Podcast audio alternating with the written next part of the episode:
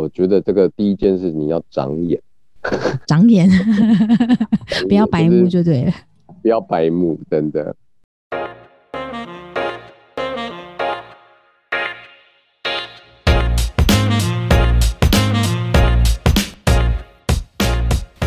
嗨，大家好，我是 Vinny，欢迎收听 Vinny 康拜，为你干杯。品酒是一种生活态度，也是传达情感的一种方式。这个频道将会分享着许多酒类的背景故事，偶尔也会邀请酒界达人们来客座闲聊，跟着我们一起愉快的前进这个微醺时刻。Vinny 康拜，为你干杯。嗨，大家好，我是 Vinny。今天呢，我们的 podcast 呢，请到一位重量级的人物，就是雄霸在法国的作者熊霸。嗨，熊霸。Hello，嗨，大家好，各位收听呃 Podcast 的听众朋友们，大家好，我是熊爸。我相信呢，其实应该蛮多人都有听过熊爸这个人，然后呢，应该也拜读过他的一些很专业的一些部落文。那当然也会有新朋友啊，可能没有听过。那今天我们还是请熊爸呢，就是来一段自我介绍吧。好哦，大家好，哎，我呃九界的朋友大家都叫我熊爸，因为。我个人非常喜欢熊这个动物，那因为太爱熊了，所以有两只熊儿子，呃，大家就叫我熊的爸爸，简称熊爸。简称熊爸。对，就是其实听起来蛮中二的啦。不过因为我自己真的很喜欢这个熊这个动物，所以对我来说，我就喜欢把这个名字挂在嘴边。那一直见到九剑之后，大家就是，呃，喊我熊爸熊爸，一直到现在，那也蛮习惯的。那。我自己呃学酒的经历大概是十来年左右。那一开始是在比较早期的时候，我是在日本。那个时候呃以前工作并不是酿酒师，所以呃当年离开台湾去日本的时候，主要就是还在科技业。那因为这自己太爱酒了，所以。就利用课闲的时间啊，闲暇的时间跑去学酒，那学一学，越学越有兴趣。所以在日本前后大概待了六年的时间，我就有在几个不同的教育机构里面学酒，从原本开始的酿造学到品名，然后学一学就觉得，嗯，我应该要再往别的方向发展。当时是学清酒，呃为主，所以一开始，呃，我其实接触日本酒的时间算真的，呃，稍是是蛮早，大概二零零九、零八、零九年的时候，那个时候就呃一直在日本。那后来一直到二零一一二年左右的时候，因为，诶，学酿造酒，同理可证。葡萄酒也是酿造酒的其中之一，所以在学日本酒的酿造同时，我们多少会接触到葡萄酒。那有一次我人在呃日本的山梨县，那边是葡萄酒的大产地，嗯，然后我在那边待了一个一个多月，然后在那边在农村里面体验农村生活，然后每天跟水果们为伍。我就发现，哎，其实葡萄酒的世界好像也蛮有趣的。那因为这个埋下这个契机，后来我就一直到二零一四年的时候，我就离开日本去法国学酒。然后那个时候就是专注在酿造还有风土的研究上面。那二零一六年开始，我在波尔多，法国的波尔多大学参加呃那边的科学人员研究计划，然后主要的工作内容就是做酒庄体质的检验跟呃酒庄的农村农园管理、酿造管理跟销售管理。那一直到。今年疫情爆发，我看苗头不对，我三月份的时候就回来。对，对对对，我就又回台湾。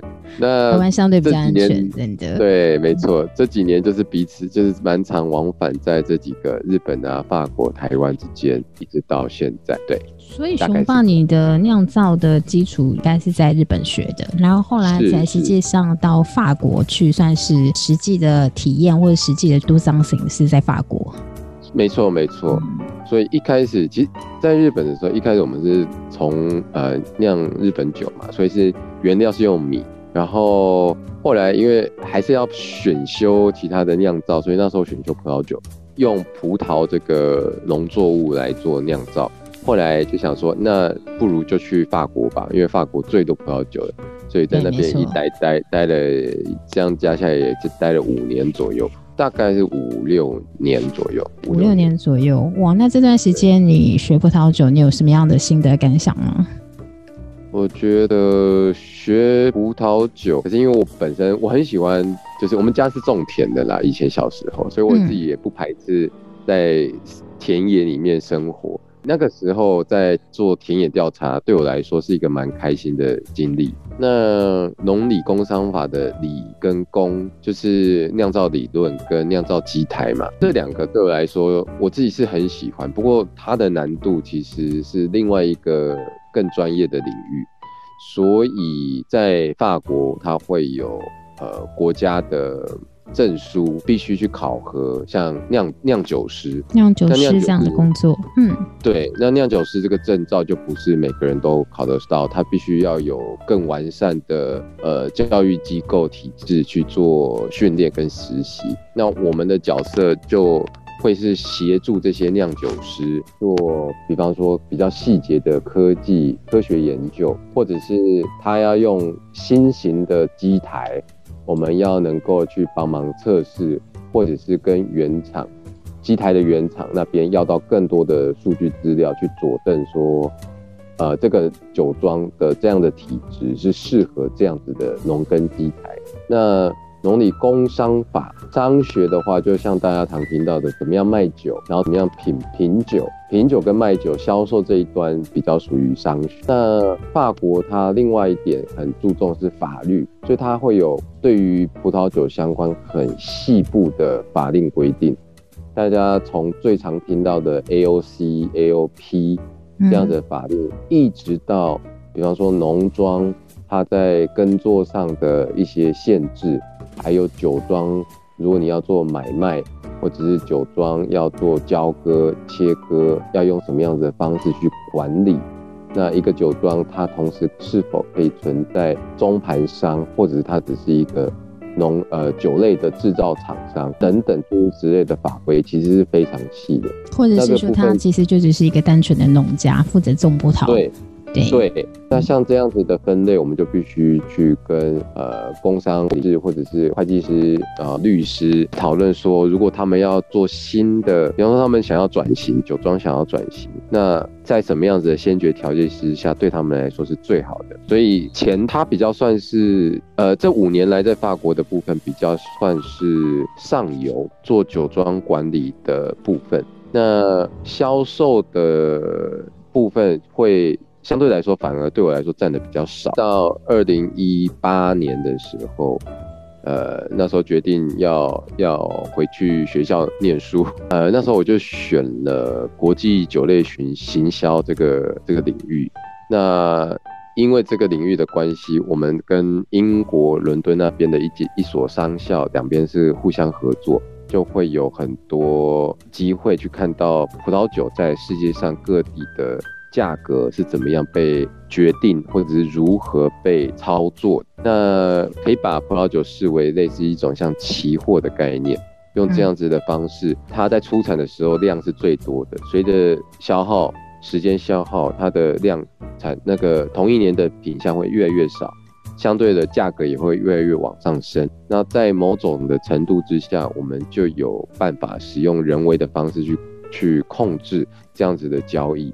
这样这部分的话，就会蛮像经济学或者股票、股票啊、股票市场，然后期货操作的这方面，它就可以是将葡萄酒从农产品转成另外一种更高经济的一种商品。所以你刚刚说到的农理工商法。里面呢，基本上农理工商算是你现在已经接触蛮多的，所以现在只剩下最后一个法，因为现在等于是因为疫情的关系，所以暂时中断嘛。对，但是农理工商法这五个领域，我自己有私心的，因为我觉得我第一我不可能全部都精通，然后第二就是我自己也会有自己的喜好。那对我来说，商学是我接触比较久的，但是其实我对农学非常非常有兴趣。之前在法国这几年的经历，我也觉得我其实蛮适合活在乡下。我比较熊熊喜欢那个就是 自然的环境多一点，是不是？不太喜欢待在都市丛林里面。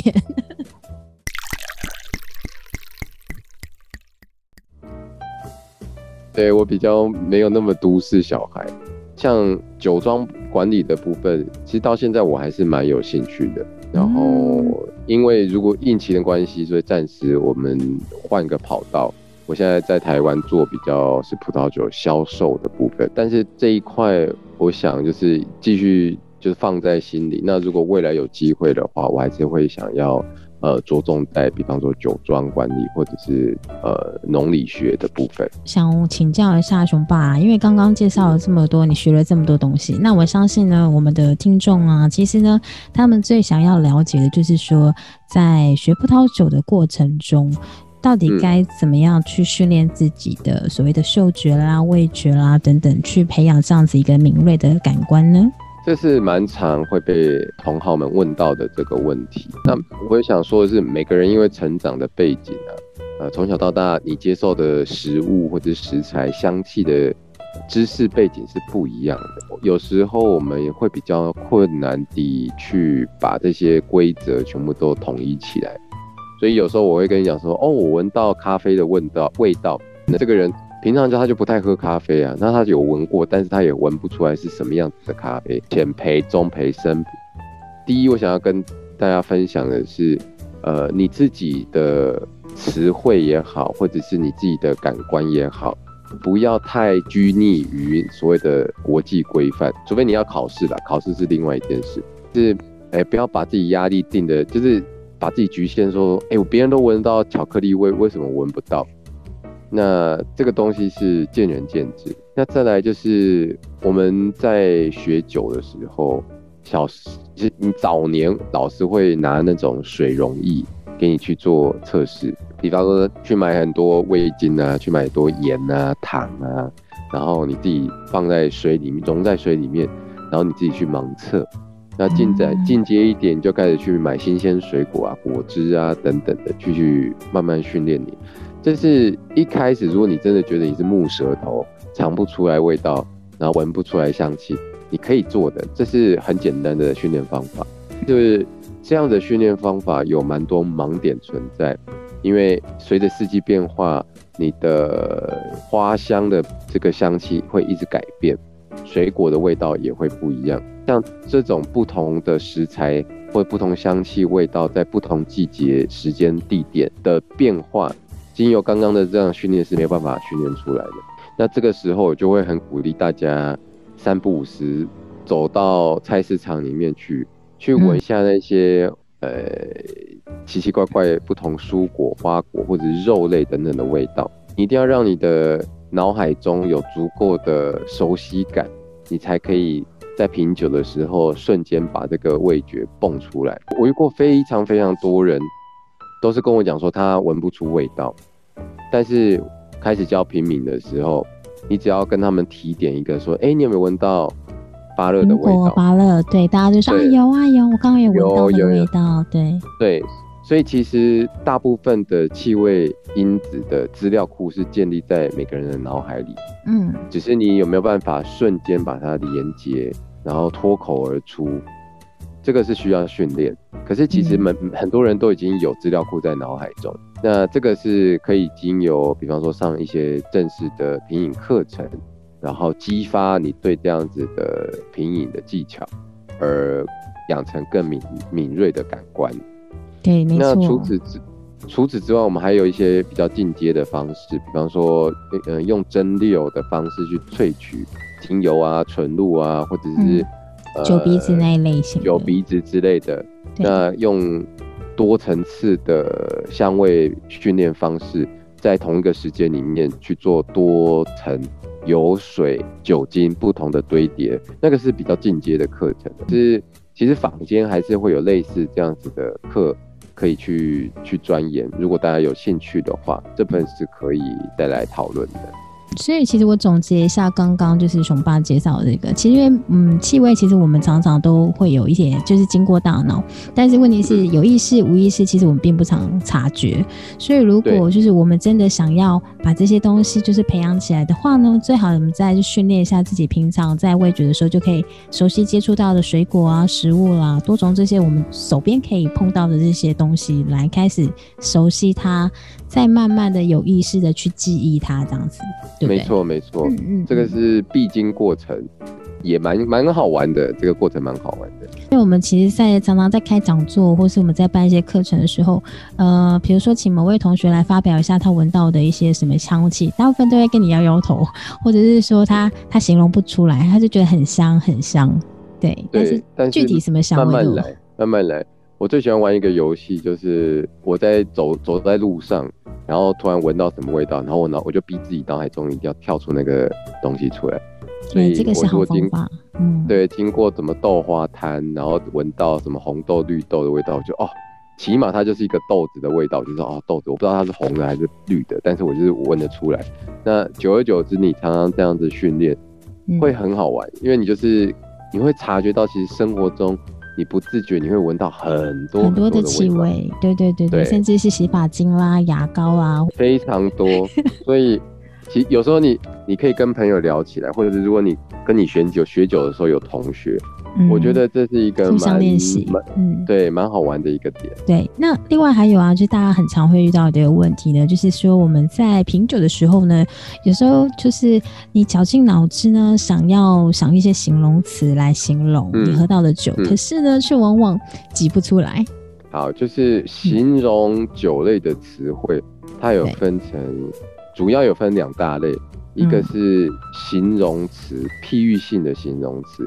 一个是具体类的名词，嗯，那譬喻性的形容词的东西，其实你会看很多人啤酒笔记就写了啊，这犹如夜里面君临天下的感觉，走在公园，走在花园里面的少女，对我仿佛漫步在雨后春出雨雨后的巴黎之类的，对对对对对对对，诸如此类的形容词很多，它没有不好。因为它可以诱发消费者对这支酒的想象想象空间，对。但是它可能没有办法帮助消费者对这支酒产生更具体的平民想象。那呃，我刚刚讲的呃譬喻系的形容词跟具体的名词，我觉得在品酒笔记里面缺一不可。但是比重上面要要能够调整一下。如果你今天是给完全没有任何经验的消费者，你的具体名词大可不用写太多，因为他可能也不知道那是什么东西。嗯，那你与其讲那说哦，我觉得它有那个春天的苹果香气，然后夏天的什么什么的感觉，那他可能无法辨知那么多的前提之下，你不如就跟他讲说这支酒很顺，很多人买。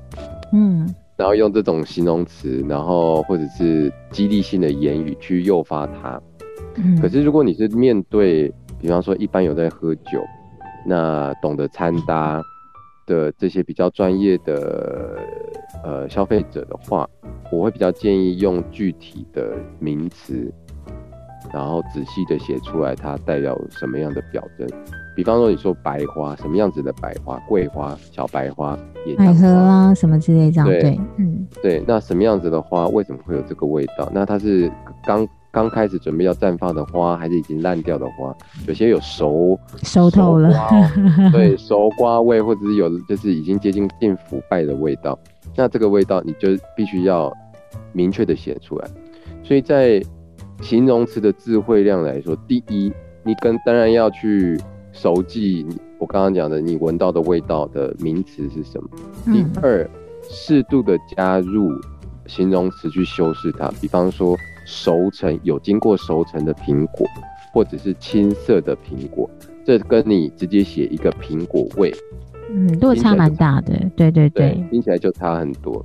那或者是有经过烘烤过的坚果类，跟你写一个坚果，对，好。一个是生着的状态，一个是经过烤呃烤过那个香气更香，所以两者香气表现是完全不太一样，是不一样的。所以用这样的方式，你听到的时候，你更有想象空间。一旦你越具细靡遗去形容一句话，听众听到的那个脑海中的图会更多，然后想象的空间会更多、更仔细。那这样子的词汇量会远比你用单词单词去做还要来得好。那你们建议就是大家就是呃有，比如说是阅读什么样的书籍啦，还是说用什么样的方式呢，去逐步逐步增加这个所谓的词汇量呢？我回到台湾这大半年来，我还蛮常被问到这一题这个问题。对。然后为了这句这个问题，其实我之前有思考要写一篇文章。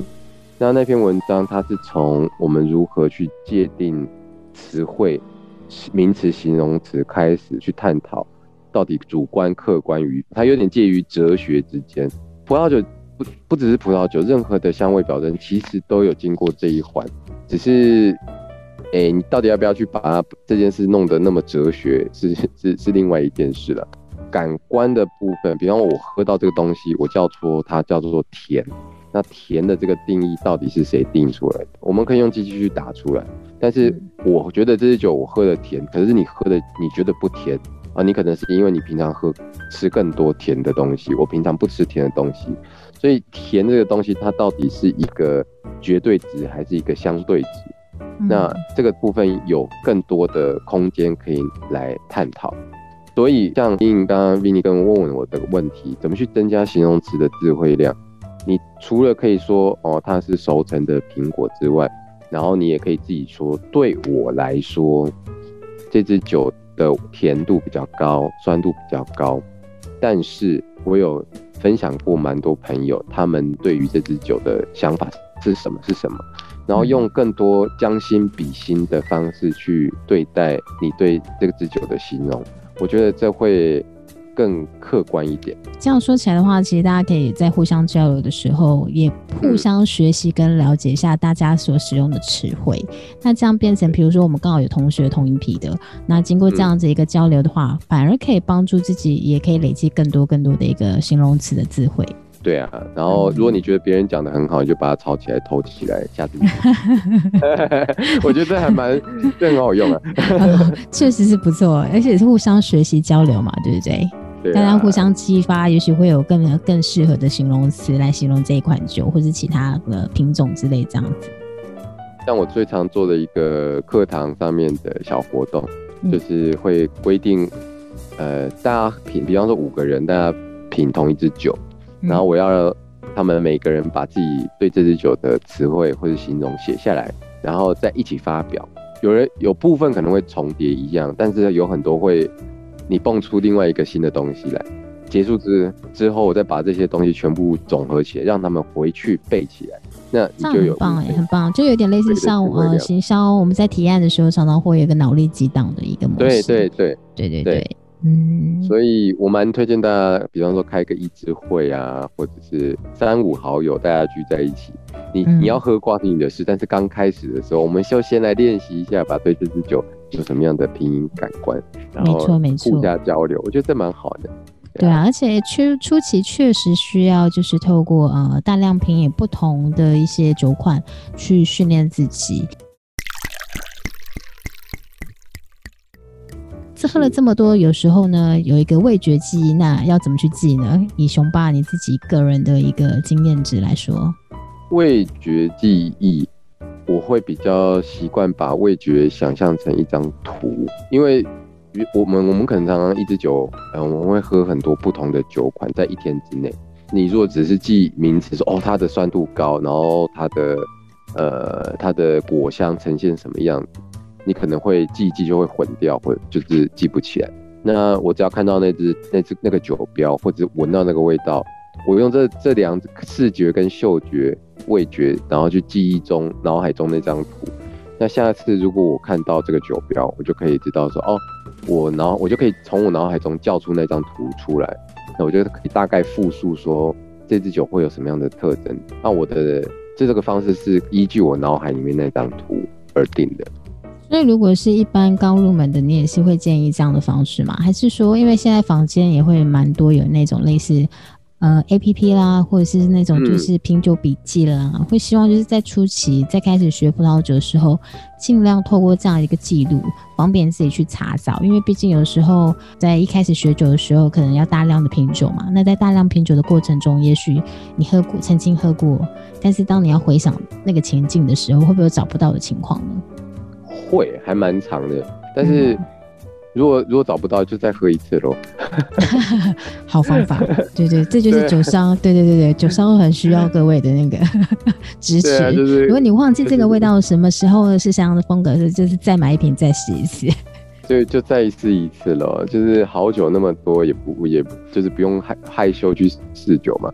那我的确自己本身有记录品酒笔记，而且我的记录量已经来到八万多笔，但是我。我的品酒笔记，我已经我已经变成是格式化的品酒笔，就是我把，因为这这是工作上面的关系，所以要变成的一个不得不的选择。虽然我个人没有很喜欢这样，但它的确是整理资料上面一种很好的方法。那那我现在的做法，我是已经把这些表格做成选项型的 Excel 档，所以我只要。喝到一支酒，我用选择的方式，我就可以把它的那个品酒笔记全部选完，然后储存成一个一个档案。所以到现在你还是维持这样的习惯嘛？从你一开始接触到现在，而且我也因为我自己，我们我自己有开一个小酒吧，然后我现在做我们的员工训练的时候，我都会呃要求他们要照这样的方式去养养成这样的习惯。时间久了，其实一直一。杯酒的品饮，你可能大概只要花四十秒钟不到一分钟就可以品完，所以用这种快速的方式去做，当然你可能会漏掉很多细节，这没办法。以大概一分钟的方式，大概就可以把这支酒的主要特性抓出来。对于一开始要接触品酒的初学者来说，我觉得这是一个第一，你可以寄送；第二。呃，它可以成为你手边的一个蛮好的档案。那用这种方式慢慢慢慢累积，那甚至说下一次你要呃你要再重新试的时候，你把这个档案叫出来也 OK。这样的方式我还蛮推荐给大家的。嗯，这是好方法尤其是如果大家以后就是为了中长期去做一些就是记忆的累积保存的话，我觉得这是一个非常实用的方法。毕竟大家的呃要记的东西太多了，而且年纪越来越大，可能记忆力不会像以前那么好，都可以去翻找这样的一个资料。嗯，对啊，是就是我大概记了呃一一一百笔之后，我就已经混全部都混掉了。所以我觉得还是还是要要要要养成一下记录的习惯。嗯，这个方法提供给大家做参考喽。那接下来想最后一个问题呢，就是请教熊吧，就是因为我们常常在喝葡萄酒时候有不同的情境嘛，比如说今天呢是帮朋友庆生啊，或今天是一个商务场合哦，那或者是说今天是一个。呃，特殊的节日，那怎么样根据这样的一个情境氛围呢，去选一些适合的酒，然后去做一些呃合一的一些品酒的描述呢？我觉得这个第一件事你要长眼，长眼，不要白目就对了，不要白目，真的。我不是说就是品饮的文化不同，但是至少亚洲大家比较没有办法呃那么普及的去品饮到酒。所以，你与其跟人家讲太多专业的东西，让人家觉得你高高在上，你不如用比较同理心的词汇来说明这支酒。所以呢，第一个大前提，不要讲人家听不懂的词。比方说，我哦，这支黑皮诺它拥有就是梅果的香气，覆盆子、黑莓，可能这辈子很多人没有吃过，没有吃过覆盆子。对啊，然后你讲黑皮诺，对他们来说这是一个很陌生的词。你葡萄品种可能就是因为非细分非常多种嘛。那如果今天是对真的很入门、很入门，平常真的没有在喝葡萄酒，可能真的是黑皮诺是什么？对，都没有听过。所以这个时候，你与其一口气讲那么多形容词，你不如换一个方式讲，你就说哦，这支酒这个品种呢，它是在法国的一个蛮知名的国际品种。那如果他有兴趣的话，你就可以跟他说，他的名字叫做黑皮诺。那你可以大概跟他讲说怎么写，让他脑海中有一个一既定的词产生。好，那心中他就会对这个东西有一个一分熟悉感。接下来你就不要讲说什么覆盆子，你就可以说哦，它有草莓的香气，尽量用普罗大众能够接受的，就是说在台湾能够摸触呃接触得到的一些水果食物来形容会比较好一点，对不对？没错，就像呃，我记得我那时候上课。呃，刚开始上课的时候，老师说：“哦，这支酒有尤加利的味道。”然后我想说：“ 尤加利，我又不是无尾熊，我又不，我又不是无尾熊，我又没吃过尤加利。”然后结果闻的时候，我就说：“哦，这个有芭乐的味道，芭乐叶的味道。”结果换他们不知道，因为他们没有在，他们没有那个水果，对对，在欧洲没有芭乐这个水果，所以他们就不知道什么是芭乐。我那时候就觉得啊，这就是一个很大的呃词汇量的落差。嗯，那。我就会在不同的区域、国家用不同的形容词汇，这是一定要的，因地制宜。对。然后举换退一百万步来说，我们回到台湾，你在北中南也会有不同的地域系分分别。然后你对不同的族群、年轻人或者是比较年长者，他们对食物的喜好可能就会不一样。嗯所以呢，回应比你刚刚问的依据情境的这个问题，我通常都会先问说：哎，你今天心情怎么样？或者你今天吃的什么？你刚刚吃的晚餐是什么？我可能会先了解一下，再顺着他回答，然后去推或者去介绍一支酒款。最常遇到就是说啊，我我刚刚吃了罗巴崩，然后我就说哦，那这支酒它还蛮适合吃完卤肉饭。喝，那它可以稍微洗涤你嘴嘴里面那些油脂，然后可以让你有更清清爽的感觉。我从头到尾都没有讲到任何专有名词，但是没有讲给他一个对对，我就是给他一个脑海中能够想象的情境，让他觉得说他觉得喝这支酒舒舒服服，又达到他的目的。所以其实卖葡萄酒真的也要很会说故事哦。哦，卖任何的酒。都需要有故事，所以我最常做的是，我很我会花很长的时间去翻一支酒的背景，然后去它的原厂去看一下它有什么特殊的丰功伟业，或者是那一年有发生什么样子的情的的事情，我会把它转化成一个小故事，或者有什么历史文物在里头。蛮多客人他们买一支酒，买的喝的不是只有单纯那个味道，他喝的是一个。国外的氛围，因为蛮多酒都是国外进口的，台湾可能没有这样子的人事实地物，他想要把自己的心情借由这杯酒转换一下，所以就会需要更多可以让他们满足消费者心理跟预期的故事。所以呢，套出一个我们最近很常听到的：“我有故事，你有酒吗？”对，对。所以，我我还蛮喜欢，就是客人来问我说：“哎，这支酒有什么故事吗？”我会很乐意去分享说他的小故事，故事很凄美，有些故事很很幼稚，或者很中二。但是每一个故事都是一个好故事，太棒了！我们今天呢，就谢谢熊爸呢，为我们介绍了这么多的一个，就是在学葡萄酒的一些心理过程啦，还有就是如何去呃，透过一些方式啦，培养敏锐的一些感官啦，甚至是增加就是形容词的词汇等等。那也希望呢，下一次我们有机会呢，再请熊爸来跟我们分享更多呢，他在品尝葡萄酒上面的一些分享，这样子。好啊哦，嗯，那今天就谢谢熊爸来我们的 podcast，谢谢那我们下次见喽，谢谢，下次见，拜拜。那今天的分享就到这边为止，希望以上的内容你们会喜欢，我们下次见，V 你 come by。